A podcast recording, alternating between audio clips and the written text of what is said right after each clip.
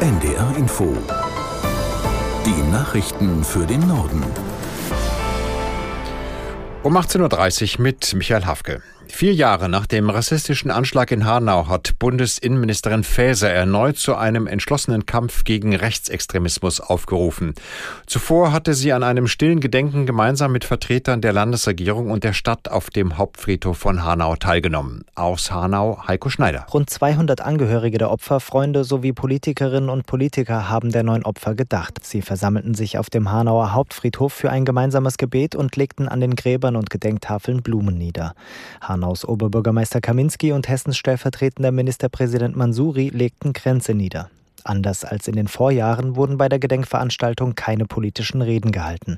Das war der Wunsch mehrerer Opferangehöriger. Am 19. Februar 2020 hatte ein 43-jähriger Deutscher in Hanau neun Menschen aus rassistischen Motiven erschossen. Anschließend tötete er seine Mutter und sich selbst. Die Enquete-Kommission des Bundestags zur Aufarbeitung des Bundeswehreinsatzes in Afghanistan hat den Verantwortlichen ein verheerendes Zeugnis ausgestellt.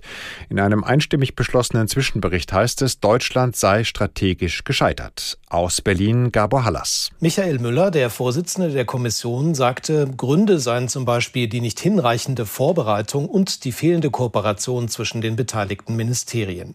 Der Bericht geht noch weiter und kommt zu dem Schluss, es fehlte die Strategie, also die Frage, was wollen wir in Afghanistan und was können wir realistisch erreichen, wurde nicht beantwortet. Deutschland habe sich zu wenig mit Kultur, Geschichte und Traditionen Afghanistans auseinandergesetzt. Der Zwischenbericht ist ein erstes Fazit. In den kommenden Monaten geht es dann darum, aus den Erfahrungen zu lernen.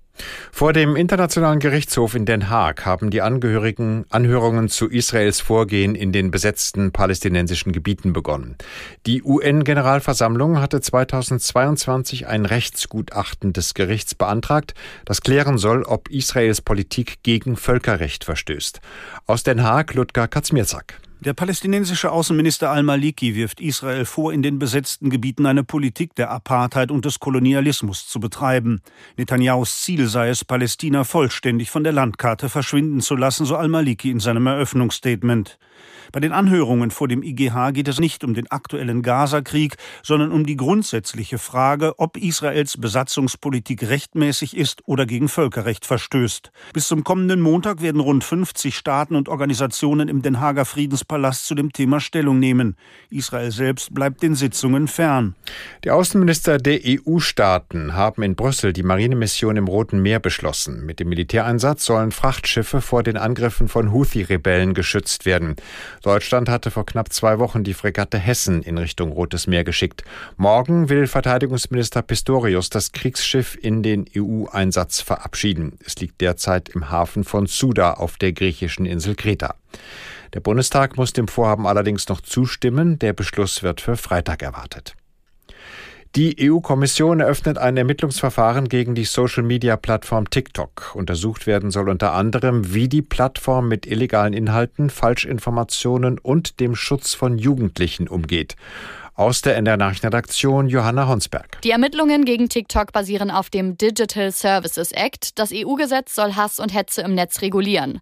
Die EU-Kommission vermutet, dass TikTok gegen dieses Gesetz verstößt. Sie prüft nun verschiedene Aspekte, etwa wie TikTok mit irreführenden Inhalten wie Propagandavideos der Hamas umgeht oder ob Jugendliche vor Inhalten zu Suizid oder Selbstverletzung geschützt werden. Erst im Herbst wurden dazu Ermittlungen gegen X, früher Twitter, eingeleitet, weil die Plattform nicht genug gegen Falschinformationen Informationen vorgegangen sein soll. Sollte auch TikTok tatsächlich gegen das EU-Gesetz verstoßen haben, droht eine Geldstrafe von bis zu 6 Prozent des Jahresumsatzes. Die CDU will Ursula von der Leyen für eine zweite Amtszeit als Präsidentin der EU-Kommission vorschlagen. Der Parteivorstand hat sie einstimmig dafür nominiert. Parteichef Merz und andere CDU-Vertreter sprechen von einem Zeichen der Stabilität. Offizielle Spitzenkandidatin für die Europawahl wird von der Leyen aber erst, wenn die konservative Europäische Volkspartei zustimmt. Entschieden wird das auf einem EVP-Parteitag im März in Rumänien. Das waren die Nachrichten.